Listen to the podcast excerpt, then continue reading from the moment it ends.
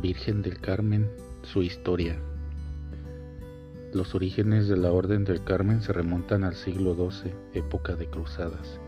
Algunos penitentes y peregrinos se asentaron en las laderas del Monte Carmelo, en Palestina, en donde viene su nombre, Carmelitas. En este monte, según narra Primera de Reyes 18, el profeta Elías luchó contra los 40 profetas de Baal en defensa de la pureza de la fe en Yahvé, el Dios de Israel. Los peregrinos que hasta él llegaban trataban de vivir de forma eremítica en imitación del profeta Elías. Con el tiempo la situación en el lugar se hizo insostenible por la hostilidad de los sarracenos y la orden y sus ideales se trasladaron a Inglaterra.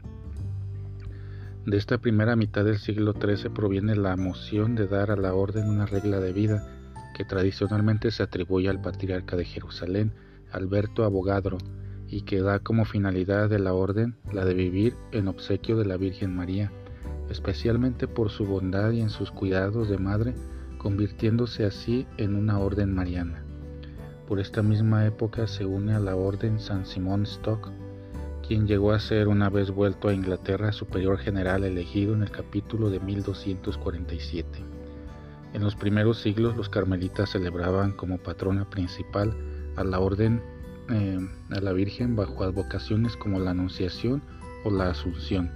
La fiesta principal de la orden era el 15 de agosto, pero entre 1376 y 1386 se estableció la costumbre de celebrar una fiesta especial de la Virgen para conmemorar la aprobación de la regla por el Papa Honorio III en 1226.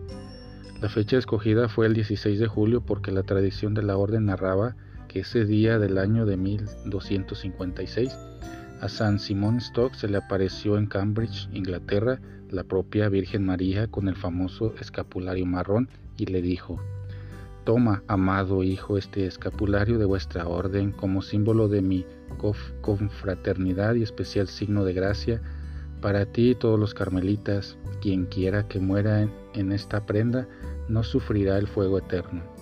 Es el signo de salvación, defensor de los peligros, prenda de paz y de esta alianza. Sin embargo, la tradición que narra el milagro y las palabras de la Virgen es bastante tardía. El primer testimonio explícito que se tiene sobre el escapulario es recién del final del siglo XVI de 1592.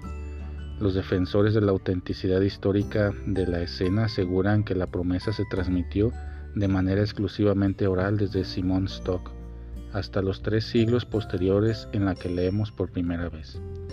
Se admita o no esa autenticidad histórica de la escena, lo cierto es que el escapulario quedó incorporado a partir del siglo XVII a la vida carmelita y se difundió también enormemente entre los laicos, no estando la promesa como tal exenta de debates teológicos, ya que parece dar una certeza de salvación ligada al uso de un objeto que contradice la doctrina más elemental de nuestra fe, que solo pone su confianza de salvación en la Pascua de Jesús.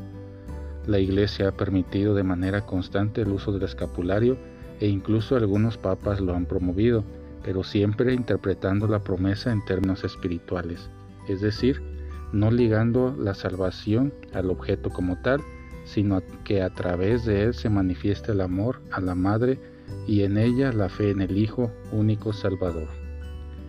La Virgen del Carmen es patrona y generalísima de los ejércitos de Chile y protege también, como Estela Maris, a los trabajadores del mar.